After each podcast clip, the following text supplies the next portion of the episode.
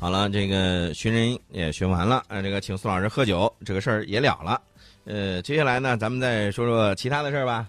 说说其他的事儿。最近呢，这个美国窝心的事儿不止这一件呢。嗯说这个印度，哎呀，怎么会跟他们走到一块儿去了？这跟我想的不一样啊！嗯，想的不一样，说明你这个战略没有设计好啊嗯。布热津斯基说的挺对的，你干嘛不听呢？嗯啊，美国现在的这个决策层呢，其实说句实在话，并不是这波搞战略设计的这波人。嗯所以说呢，他们有自己的这种小九九，有自己的小算盘要去打。嗯最近这两天，奥巴马总统正在忙另外一件事儿，嗯忙什么事儿呢？跟沙特国王啊举行会谈。这个会谈啊，其实也是很有深意的。对，原来这个美国跟沙特那铁哥们儿、对啊关系好的穿一条裤子，对，但是现在呢，这个我们看到了前两天啊，美国说我要如何如何啊，嗯这个拉登的事儿我们是不是追查下去？沙特说你敢，你敢动的话，我七千五百亿的美国资产我不要了卖。 哎，我跟你说，这里头就是什么意思呢？其实也就是现在美国和沙特之间，包括以沙特为首的海湾国家之间啊，这个关系呢是日趋紧张了，对，对吧？有点紧张。在奥巴马任期之内，两国在叙利亚问题、伊核问题这些中东热点问题上，一直是这个恶语相向。嗯恶语相向有点夸张了，但是反正是心里头谁都不痛快，憋了一肚子气。那么建在建立在共同利益基础上的盟友关系呢，遭遇了前所未有的挑战。嗯大家就要注意了，国际关系之间，嗯，双方各自的出发点都是各自的国本国国家利益。对，如果国家与国家利益之间发生了矛盾的时候，嗯那也就是关系由好转转坏的时候了。嗯所以说呢，现在看着裂痕不断扩大，奥巴马心想，不能我任期还剩九个月不到就结束了，这再留留下来一摊子烂事儿，这给个留也不是底他不愿意好看到对的啊。呃，好像给想青史留名的话，在史书上写这么一笔也不太好意思。但是有一点儿啊，这个当初，嗯、这个咱们说的这个九幺幺事件发生之后，最近呢又发生的九幺幺法案风波呢，又让这个沙特和美国关系呢是雪上加霜了啊。，对这个沙特等国呢，对奥巴马不愿意更多的介入中东事务的这个外交政策，以及对伊朗这种和好表示不满。这个奥巴马此次访问呢，被视作一次安抚海湾国家之旅，同时呢，也是为了改善他与中东的传统盟友沙特之间的这种关系。呃，裂痕呢，我们看到是不断在扩大啊、起源于席卷中东的阿拉伯之春。嗯二零一一年，先是埃及前总统穆巴拉克在民众抗议之中下台了。沙特说呢，美国呀，你这做的不够地道，嗯没有对盟友出手相救啊，对美国的这种信任就开始动摇了。嗯其实我觉得这事儿也怨美国。你说的这个啊，人家，呃，埃及的这个事儿，其实人家跟你关系挺好的啊你非要搞得莫名其妙的这种阿拉伯之春，把人家撵下台之后，我们看到结果，美国又郁闷了，说把他撵下台，原来不哎结是果自己想象的那样啊。穆兄会又上来了，嗯穆兄会上来之后，美国一看呀，这埃及不听指挥啊，嗯不行，人家是可是民选的啊，嗯把人家又给推翻了。推翻之后，现在好，啊，这个埃及的这个嗯军事强人又上来啊，然后人家又当总统了。嗯大家可能说，这是人家自己埃及的事情，美国嗯怎么了？嗯美国在里头给银子呀，对你不给银子，这事儿不好办呢。对，呃，支持了很长时间，好弄上去了，这属于搬起石头砸自己脚的一个嗯典型范例。嗯，哎，那你说这个友谊的小船说翻就翻， 对，这这这个也有点儿太那个什么了，是吧？这个事儿吧，这个沙特觉得还算凑合吧。嗯那埃及的事儿好歹是最后弄弄好了。嗯紧接着，美国又犯了一个错误、嗯啊！这个沙特看起来就你觉得这个错误有点不可饶恕，啊，你说就好比谈恋爱哦一样，啊，这个你犯一回错啊，你人迟到家一容回忍了，也就算了，对你你第二回你迟到，第第第三回你还是这样啊，那就不行了嗯。二零一三年的时候，美国搁置了军事打击叙利亚的计划。嗯本来美国说你你们放心，我跟你们一块儿揍他，一定要把他揍趴下，把嗯这个巴沙尔弄下台。对，不弄完我不罢休。其他几个都挺高兴的嗯啊，说成，我大哥要跟你干。嗯结果呢，弄到这个到到准备砸人家家窗户的时候，嗯他说这事儿让我再 想想，你你们几个先上，我我回去抽个烟。嗯然后呢，他跟俄罗斯达成了框架协议，嗯用化武换和平的这种方式呢，寻求了叙利亚化学武器危机的这种政治解决。嗯沙特说：“我们不是说好的吗？武力推翻的，我这儿啊，这个攻上弦，马上安，我都准备好了你还呀。让我看这个，你就让我看这个，然后美国此举让、嗯让沙特非常的这种沮丧，而且呢非常的这种愤懑。啊，呃，此外呢，美国还不顾沙特的警告，跟伊朗达成了这种核协议，嗯，解除了大部分与伊核问题有关的制裁。沙特说：“你这是存心的吧？想把中东搞乱，你这是放虎归山呐、我们都知道，伊朗在这个世界上排名那也算是强国之一啊，嗯，在这个地区，嗯，它的工业化水平比着周边其他几个国家还是要强一些的。嗯嗯你论纯这个，呃，就是说这种常规武器，嗯，它还行。我们看到人家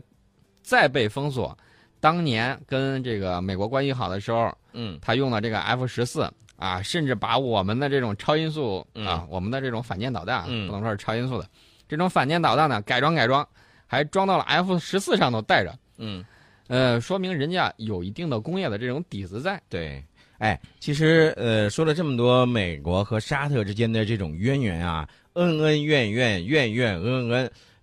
其实我觉得，呃，有一句话呢，就是说，对于美国和沙特来说，首先有一点，都要各自保护自己的国家利益，这是这这个是毫无疑问的，对你吧知？道他们俩怎么吵的吗？嗯沙特说：“你不保护我，嗯你不保护我，你就是背弃承诺，嗯背信弃义。嗯美国说：“哎呀，沙特呀，你看不懂啊！伊朗核协议达成之后，伊朗就不会再制造核武器了，嗯没这个能力了。没有这个能力之后，这才是对你们最大的保护，这是才是我深深的爱呀！你但不懂，但是你觉不觉得这就像美国给沙特说了一个空头支票一样啊？你放心，那没有事儿的，你放心，有我在。都是一句你放心。可是你还记不记得就刚才你说的那个？等到临到门了，哎，我撤了，你你们先上啊，我回去了，我回去吸根烟哎，两边除了这个嘴炮往来之外，嗯你知道还有什么呢？啊。奥巴马专门这个在采访的时候、嗯啊，今年三月份、嗯啊接受采访的时候就公开表达对沙特政策的不满，他说：“你沙特搭了我、啊外交政策的便车了，啊只要求美国提供保护而不愿意承担义务。”他还对沙特拒绝与伊朗和解提出了批评啊！现在个沙特跟伊朗好像关系缓和了一些，那么沙特这块儿也不乐意了。沙特说：“凭什么你指责我？”嗯沙特的这个国家情报局的前局长。嗯沙特前驻美国大使，你看他选的人也很有意思。嗯呃，前驻任大使，那现在不是在这儿干了？嗯他想说点什么，其实隐晦了表达了沙特的不满，他就对奥巴马的这个讲话进行了回击。嗯他在媒体上，你不是接受媒体采访吗？嗯得，我给媒体写封公开信，嗯信上就质问奥巴马是否过于亲近伊朗啊，竟然将沙美长达八十年的友谊和伊美关系相提并论。 嗯。你看。呃，宋老师，我其实说到这么多啊，我觉得因为这个咱马上要放广告了啊，嗯有一句话我就问你一句，你说他们最后的这个小船儿，友谊的小船会不会说翻就翻？这个会不会盟友的关系会不会真正的破裂呢？哎，我觉得有所疏远，但是想破裂呢，还是比较难的啊，比较难的啊双方呢、还会继续保持在一定的这种水平、嗯啊，那种叫怎么说来着？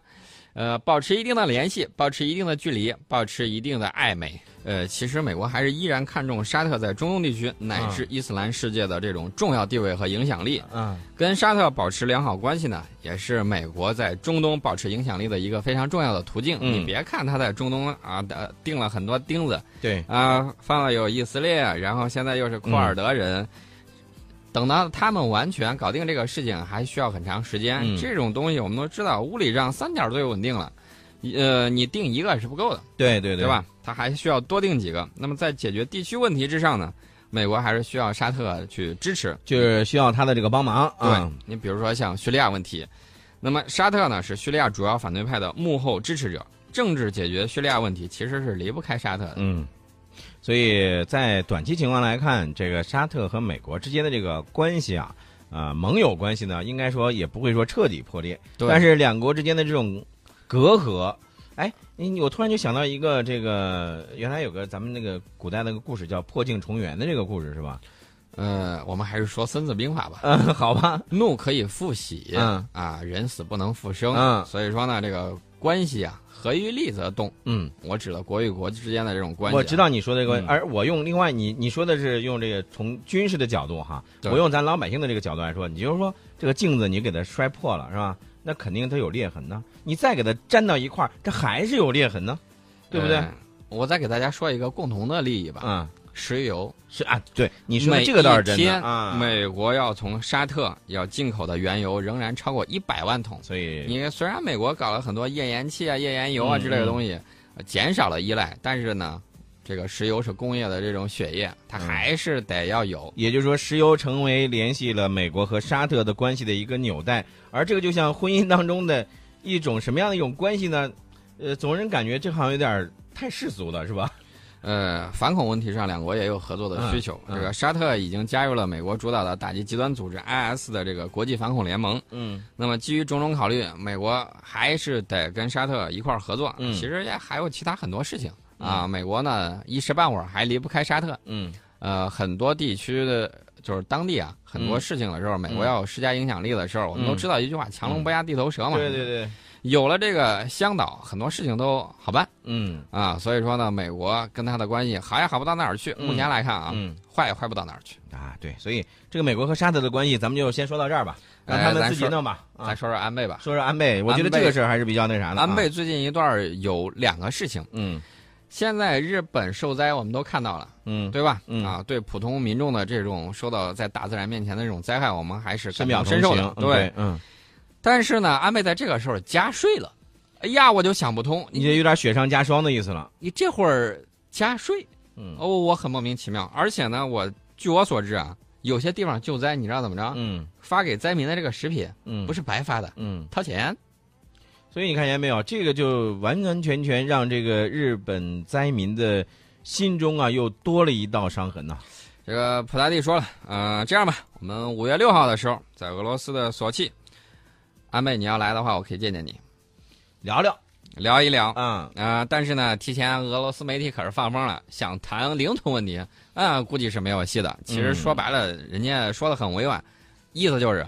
门儿不要响了，窗户也别响，缝儿都没有。不是，也就是这个门儿我给你关的严严实实的，这窗户也没有给你开缝儿啊，提前通过俄罗斯媒体给你打打这个，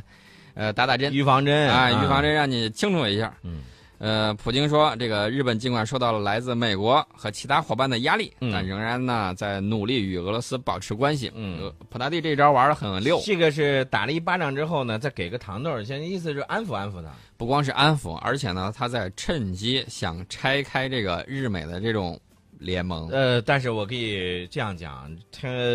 这种联盟的拆开的可能性不是特别大，啊，这个拆开的可能性要看利益的大小啊嗯，拆开的完全就嗯拆是开可能性不大，完全拆开性不太大，对啊，但是呢，给他撬撬一个小缝，嗯然后给他吹点小风，嗯让他这个美国心里头犯个膈应，哎，嗯这个都是我觉得都是应该的啊，也就是说礼尚往是来不嘛。是跟吃个苍蝇似的，也也给有可能啊。对，啊使个拖刀计，让他心里头难受一下，嗯恶心一下他，省得他天天在世界上满世界，我要打这个，我要打那个，嗯，跳过来窜过去的，嗯。也得有人支持他，对不对？对，还有一个就是我们昨天节目当中其实也说到了，就是关于北约和俄罗斯的这个互动的问题，对 吧？北约和俄罗斯现在呢，这个关系呢也是才就是朝着一个比较好的一个方向发展吧。这个关键是在乌克兰问题上，我看到北约有一个表态啊，嗯北约的秘书长斯托尔滕贝格说，北约与俄罗斯一致同意有必要全面尽快落实明斯克协议。北约重申了一句话，说叫嗯维护乌克兰的领土和主权完整。哎，这话说的就很有水准啊。他这个话其实也是先画了一个框框在那儿了。嗯，他对不吧光画了个框，而且他强调了一个事儿，嗯那克里米亚怎么算呢？嗯，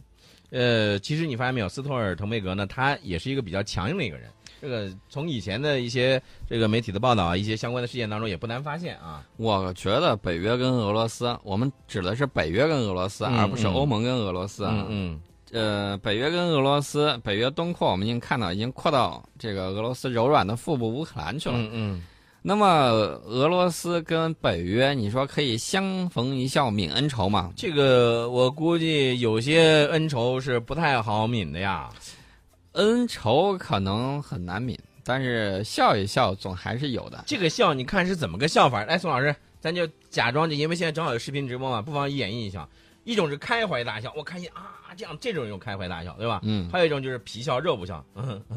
宋老师好啊。啊，他这们种是不是就是一种皮笑肉不笑？这也是相逢可一笑啊。对，陈老师举的这个例子呢，包括他的这种表演，嗯我觉得呢，应该说是我们一般人更好理解这种外交关系的一种途径。嗯，但是呢，外交方面呢，那肯定是礼仪会做很足，对对但是呢，这个包藏在这个内心的这种事情，嗯，呃，他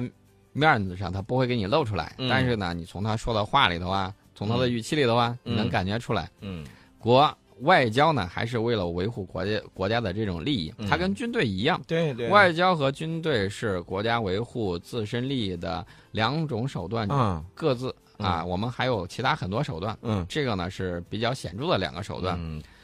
总而言之，言而总之，其实就是一句话：哪种方式能够更好的维护国家利嗯益，就用哪种方式。这个呢，需要很大的智慧去判断。其实呢，我们还是把这个外交跟军事关系还要再说一句，嗯就多补一句，嗯就是这个，如果军人呢，在这个战场上得不到的，嗯，靠外交官的嘴皮子他也得不到。对，是的。